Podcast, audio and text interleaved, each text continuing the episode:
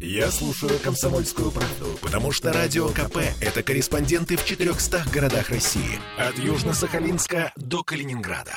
Я слушаю «Радио КП» и тебе рекомендую. Беседка. На радио «Комсомольская правда». 17.03 в Петербурге. Мы в прямом эфире. С вами Ольга Маркина. И у нас сегодня в студии публицист и писатель Герман Судулаев. Герман, привет. Здравствуйте. А, я напомню, что мы в прямом эфире 655-5005 э, наш телефон. А, если что, можно позвонить. Если не хотите звонить, то можно задавать вопросы в WhatsApp, в Telegram, плюс 7 931 398 92 92. Да, кстати, Герман, я, по-моему, не поздравляла тебя в эфире точно с премией «Ясная поляна». С удовольствием это делаю и очень рада за тебя. Спасибо. Вот, ну, э, сегодня поговорим мы все-таки о вещах более нас к сожалению, более нас интересующих, чем литература.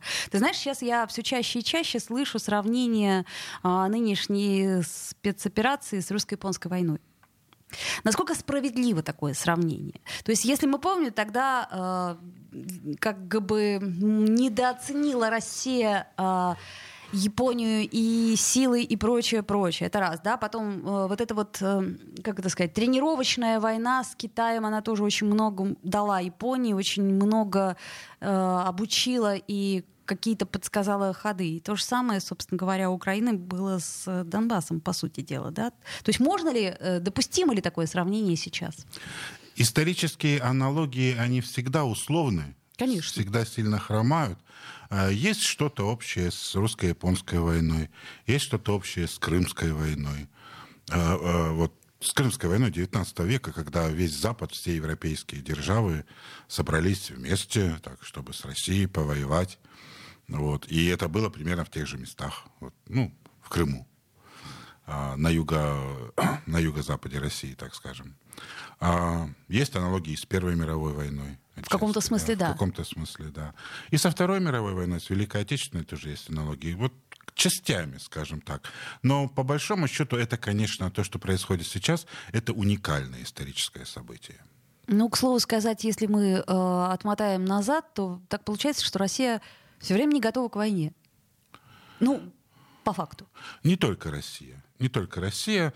Всегда э, страна, любая, готовится к предыдущей войне, и генералы всегда готовятся к предыдущей войне, а к нынешней войне всегда начинают готовиться уже по ходу, по ходу военных действий. Это не только с Россией происходит, это так со всеми. А, слушай, ну вот э, если мы возьмем сейчас новости про оружие, то есть обещали э, поставлять в Украине, насколько я помню, только оборонительное оружие. А сейчас, получается, поставляют наступательное, или я ошибаюсь? Танки или леопард — это, безусловно, наступательное оружие. Они нужны для того, чтобы... В современном бою они нужны для того, чтобы взламывать оборону. Танковых таких сражений встречных, я думаю, больше не предвидится. Они такого стратегического смысла не имеют. Но, но, но танки сейчас важная часть штурмовых групп. Поэтому это да, это, это наступательное оружие, безусловно.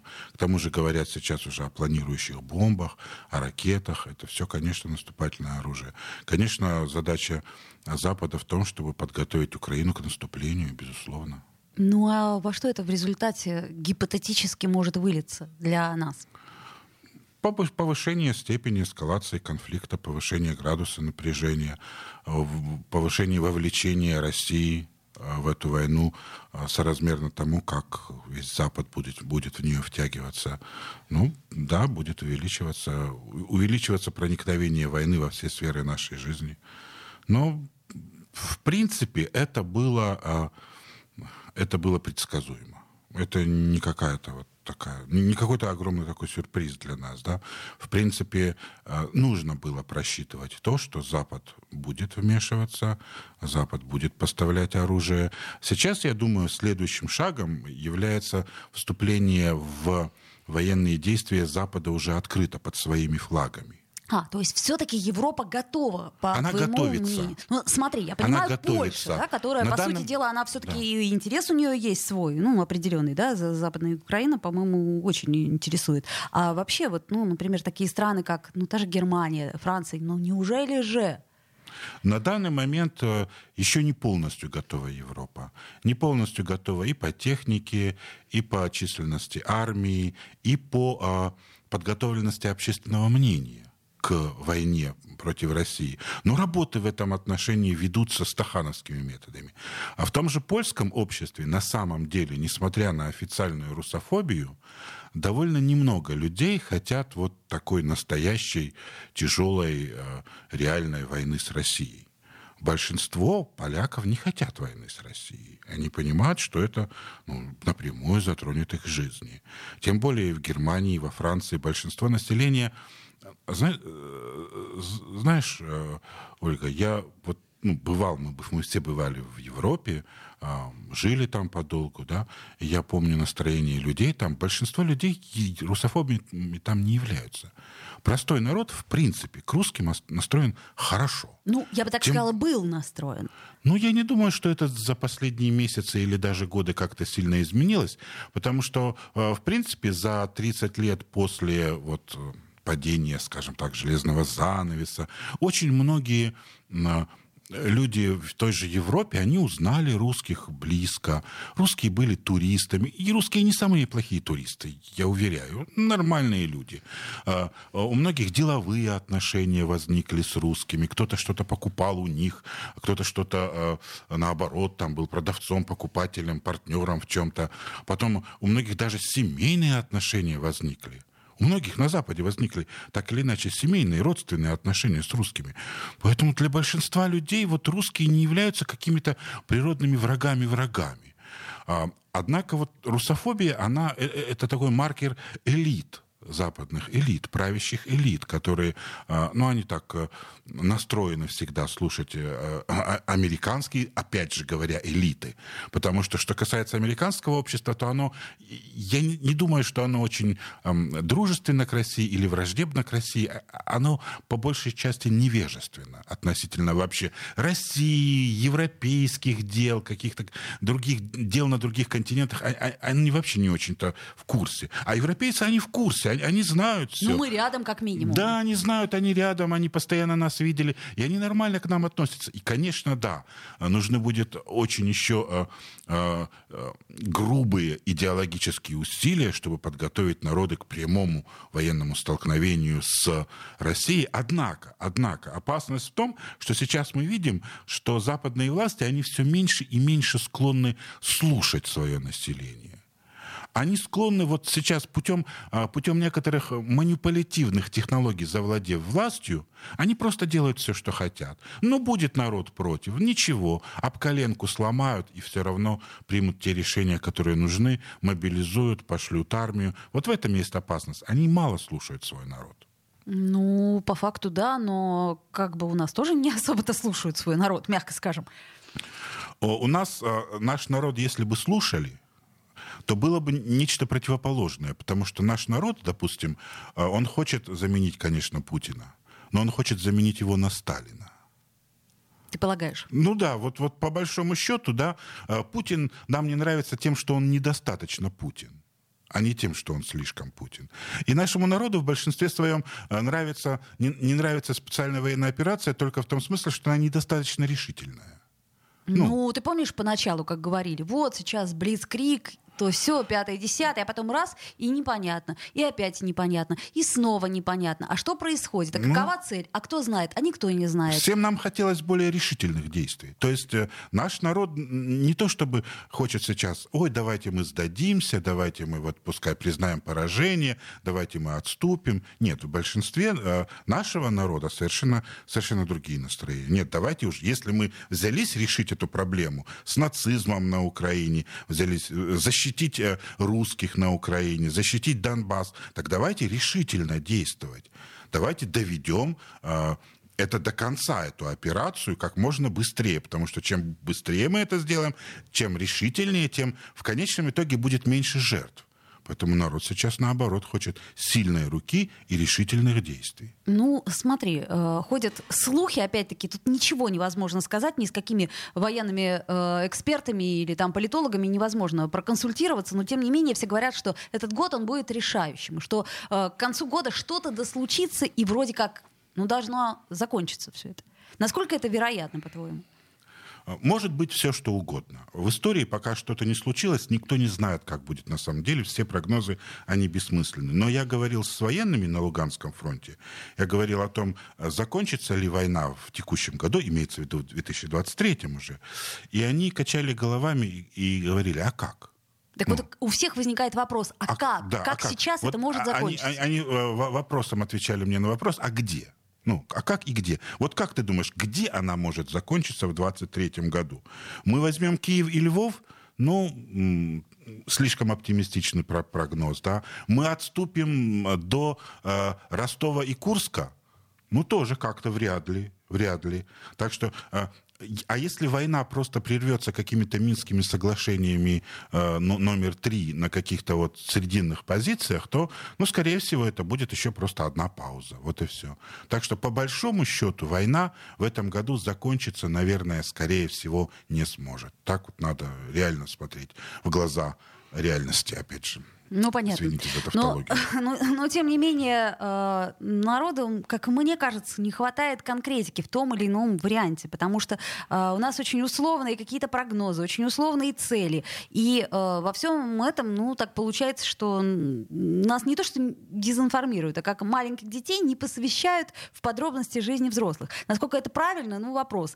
Герман Садулаев, журналист и писатель у нас в эфире. Я напомню, что мы в прямом эфире, и можно нам писать плюс 7 931 300 98 92 92. Беседка. На радио «Комсомольская правда».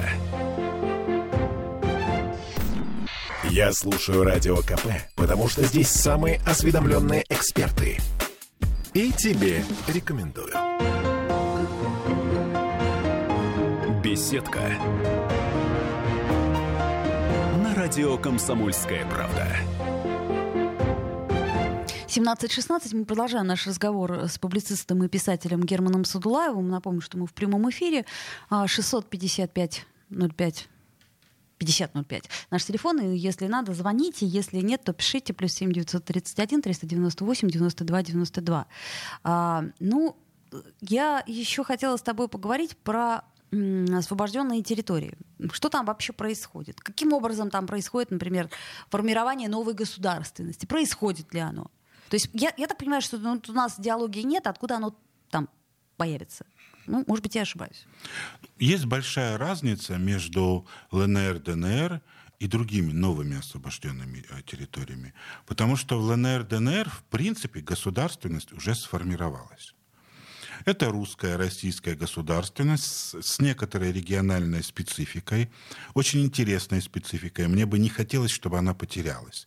Мне бы не хотелось, что когда эти регионы, они сейчас интегрируются, они формально вошли, но сейчас они проходят процессы интеграции в российское политическое пространство. Но мне хотелось бы, чтобы максимально а, сохранилась их вот такая, их особый вкус, настроение, цвет, запах, потому что они прекрасны, они прекрасны. Там вот мне, мне нравится их э, символика, некоторые их э, э, привычки, некоторая более такая региональная, я не знаю, простота, открытость, доступность чиновников.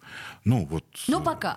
Ну пока, да, пока. Мне не хотелось бы, чтобы это все вот превратилось вот в часть такого мощного бюрократического аппарата России и потеряла некоторую живую такую вот ноту, которая сейчас там есть. Я общаюсь с чиновниками из, из ЛНР, и в этом смысле они, они более живые, более простые, более доступные, понятные, близкие человеку, чем такого же уровня, к примеру, российские чиновники. Там, допустим, российский мэр там, или губернатор, или вице-губернатор. Это какая-то вот величина просто вот недостижимая. Ну, к слову сказать, вот Беглов для меня недостижимая величина. Так он как, до нас и не дошел. Да, как, как с ним вообще угу. поговорить? Не да? знаю. Вот как с него найти, где с ним? А, а, а с, с руководителями такого же уровня, допустим, в ЛНР, да, ты можешь встречаться, разговаривать, и, и это нормально. То есть там есть эта вещь. А, а, а в новых областях, Херсонской и Запорожской, а, конечно, там еще а, происходит становление только государственности российской.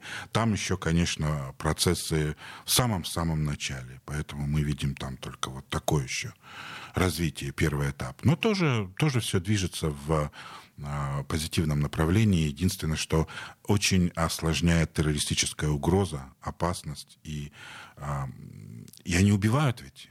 Украинские террористы убивают наших людей. Кирилла Стремаусова убили. И постоянно совершают покушения на э, чиновников разного уровня вообще, районного уровня, любого уровня. На руководители коммунальных служб совершают покушения на всех, кто сотрудничает с, с Россией, кто вот, помогает интегрировать в российское поле. Э, они все живут, э, они все живут на переднем крае. Они все живут вот, вот, вот как на фронте они все живут. Это, конечно, осложняет нормальную работу, но, но никто не сдается. Я удивлен, что есть люди, которые не боятся. Из России туда приезжают чиновники, которые не боятся работать. И там люди, зная, что они подвергают себя ежедневному риску, они продолжают работать. Это, это герои. Это, когда все это закончится, надо обязательно будет этих людей отметить. Когда? Вопрос, когда все это закончится? Еще Обязательно раз... закончится, Ольга. Ну, ну ты, ты знаешь, как это... Не скоро. Не, Царь Соломон говорил, и это пройдет. И да? это пройдет, да. В этом-то смысле, да.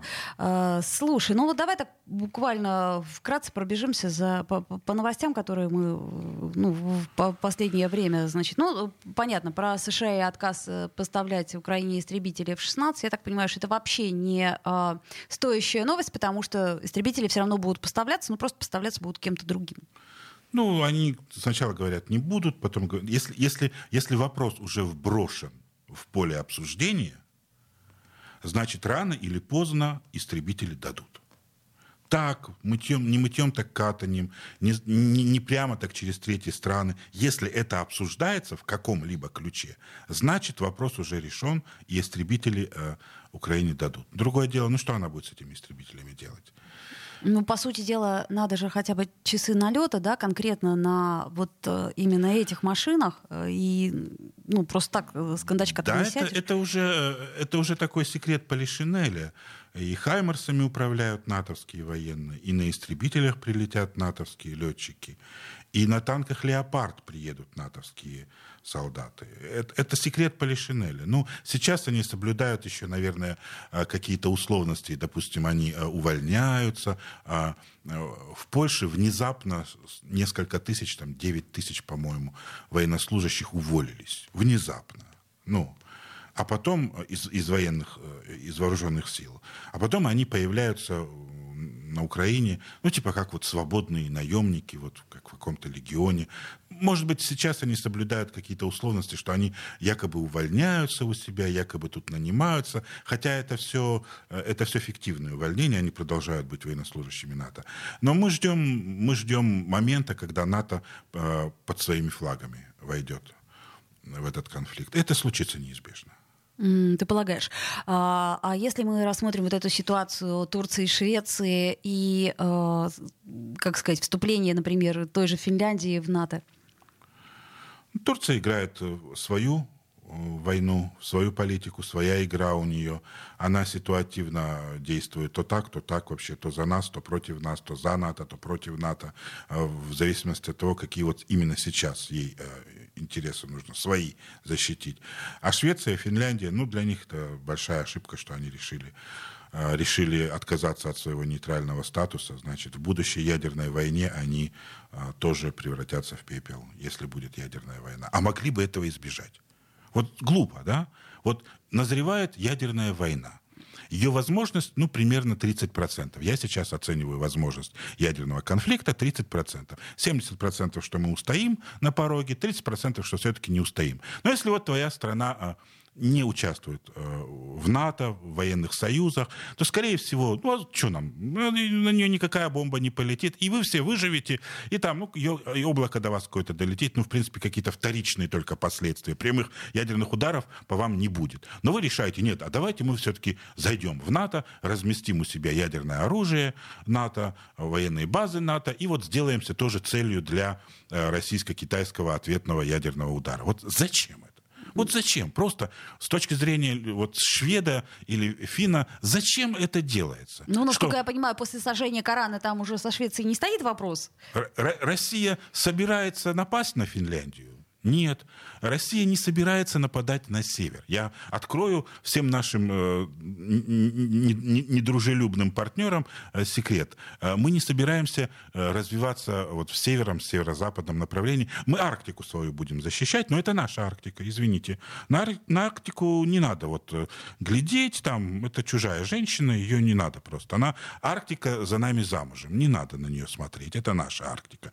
А куда-то вот развиваться, куда-то завоевывать какую какую-то Финляндию, Швецию мы не хотим, потому что нам геополитически нужен доступ к южным морям. К южным морям. Нам нужно Черное море, ну, у нас сейчас есть Черное море. Ну вот, нам нужно, чтобы оно было безопасным, чтобы Крым оставался наш. Нам желательно еще порты там еще, как Одесса, допустим, или хотя бы контролировать там ситуацию, да, чтобы там не появлялись базы НАТО, чтобы нам не запирали э, ход в Черное море. Потом нам нужен выход сейчас, э, э, вот то, что мы сейчас делаем, Южный путь, через, через Каспий мы делаем железную дорогу, через Иран, для того, чтобы выйти в конечном итоге в Индийский океан. Вот нам нужно туда. Причем нам не обязательно нужно это делать военным путем. Если, если это договориться, соглашение, транспортный коридор сделать, то нас это тоже устроит. А на север у нас э, э, э, это побережье северных морей, Северного Ледовитого океана, вот достаточное. Замерзающее, холодное. Нам хватит. Нам не нужно больше. Мы свое не отдадим, но больше нам не нужно. Нам нужен э, юг. Мы стремимся на юг. Поэтому Финляндия и Швеция, если бы они включили мозги, они могли бы расслабиться просто и отдыхать, и жить вот в таком счастье, спокойствии и безопасности, что даже если наступит ядерная война, э, их это не затронет. Почему они решили подвергать риску свое население? Ну, это не, это не мудрое решение. И может быть, они еще кто-то одумается там, хотя... Ну подожди, как одумается, если у нас еще э, до кучи нейтральные воды в Балтийском море, тут очень под большим вопросом.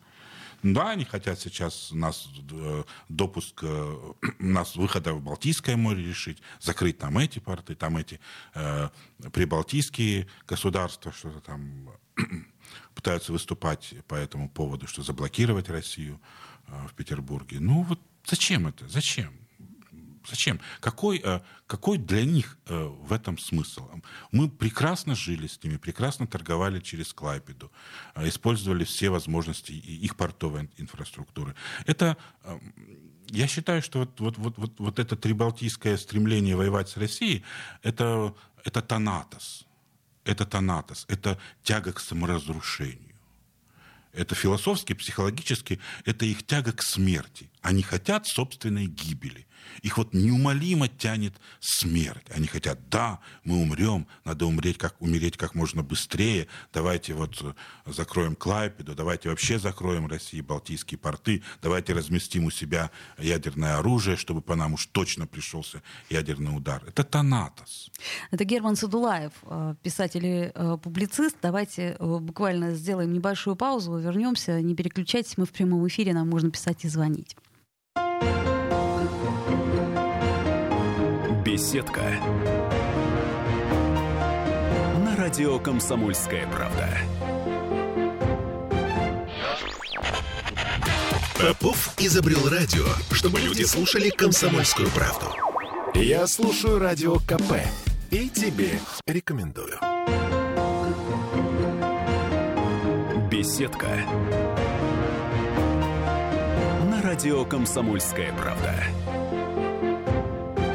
17.33, вновь возвращаемся в эфир. Я напомню, что мы в петербургской студии радио «Комсомольская правда». С вами Ольга Маркина и Герман Садулаев, публицист и писатель. А, продолжаем мы разговаривать о будущем нашей страны.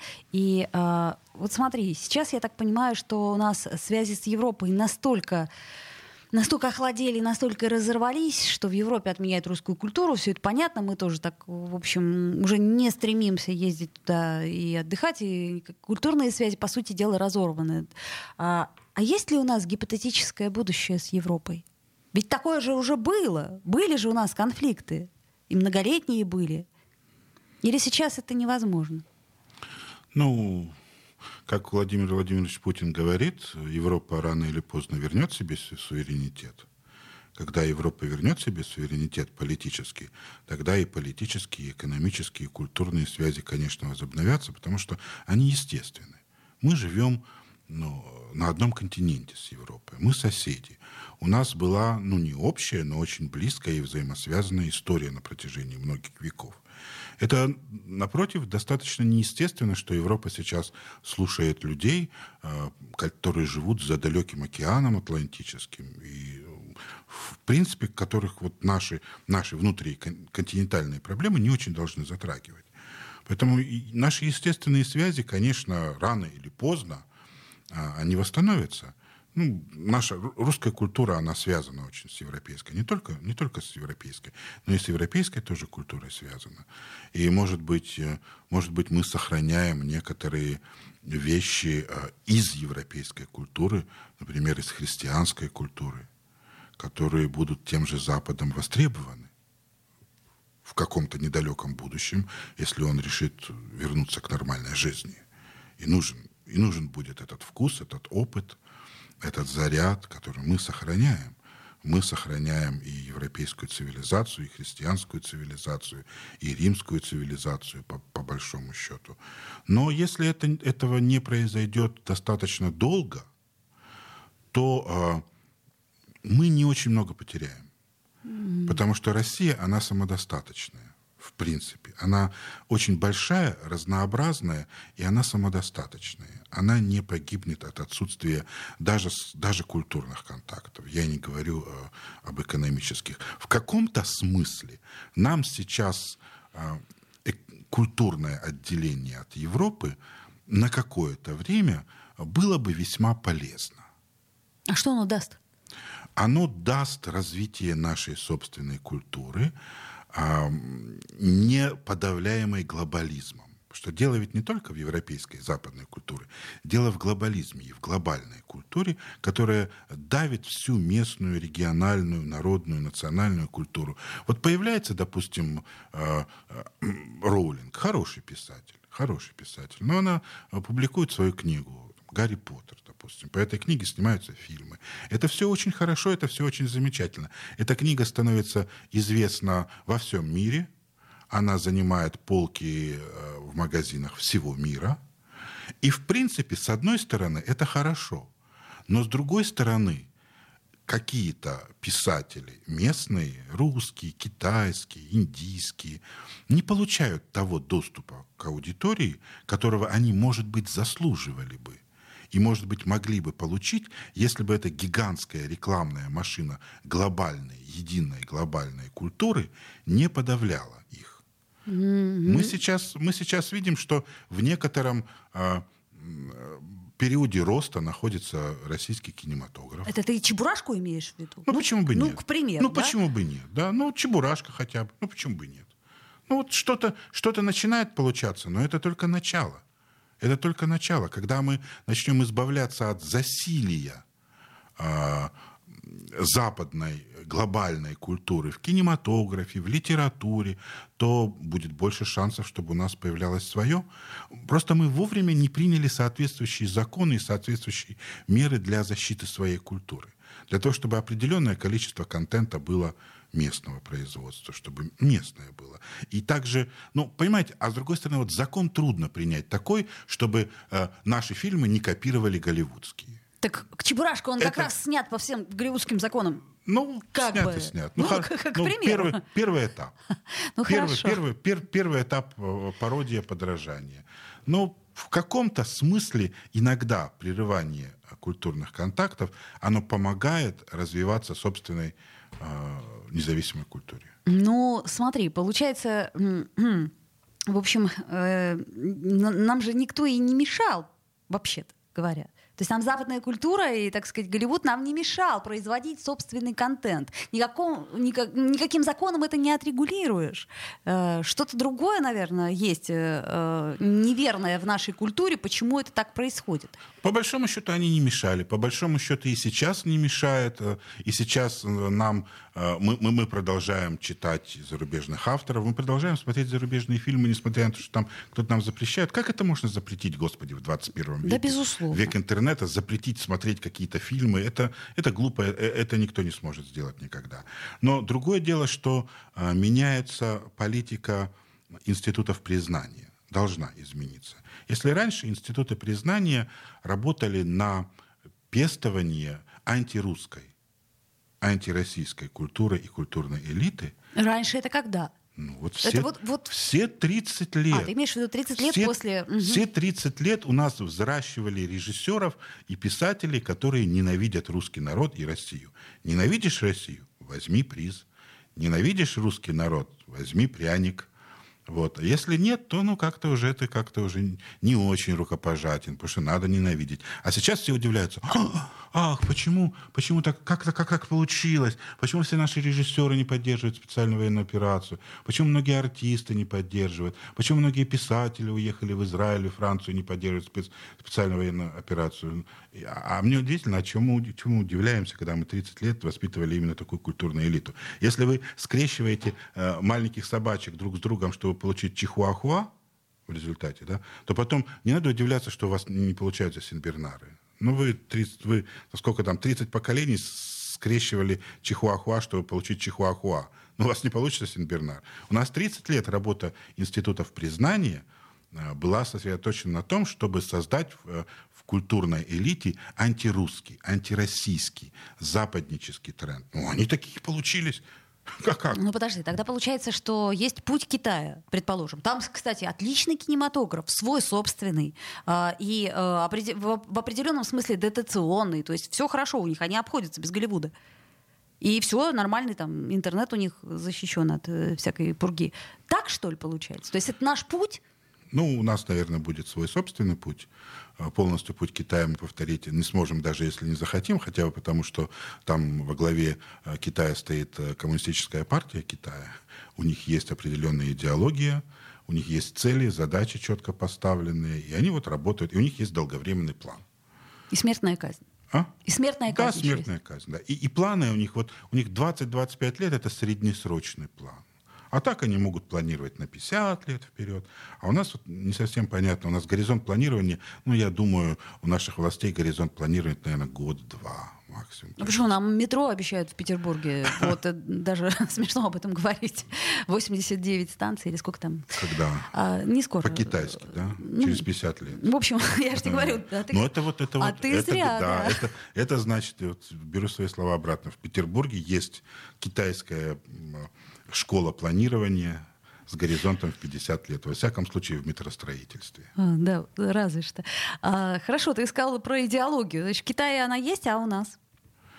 Ну, у нас де-факто нет идеологии. У нас же в Конституции есть статья, специальная, не отменена она, нет, у нас статьи какие-то вводили там что-то про то, что президент может быть президентом вечно, про то, что семья из мужчины и женщины состоит.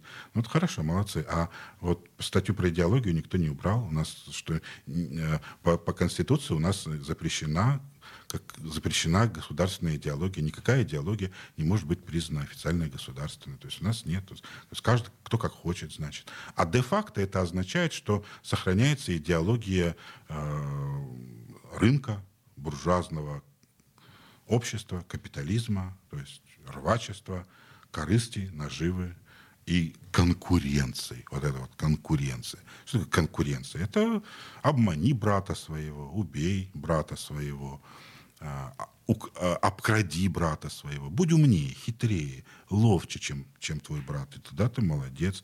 Вот такая де-факто насаждается идеология, которая, конечно, она противоречит нашим а, просто вот народным, народной нашей морали, в которой всегда была взаимопомощь, взаимовыручка, что мы своих не бросаем, да.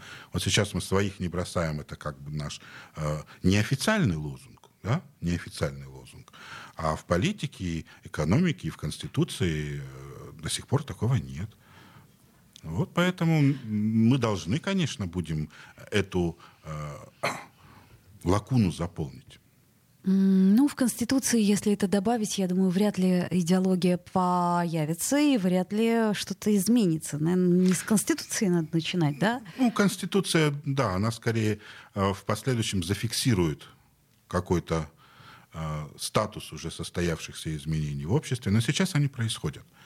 в том числе благодаря специальной военной операции. Но вот так получилось, что мы в России не можем приходить к чему-то хорошему без трагических испытаний. Ну вот как-то вот у нас не получается. Когда, когда все хорошо, у нас все вот как-то китайская пословица есть, да, что э, хорошие времена рождают слабых людей, да. слабые люди создают плохие времена. Герман Садулаев, журналист и писатель. Беседка. На радио «Комсомольская правда».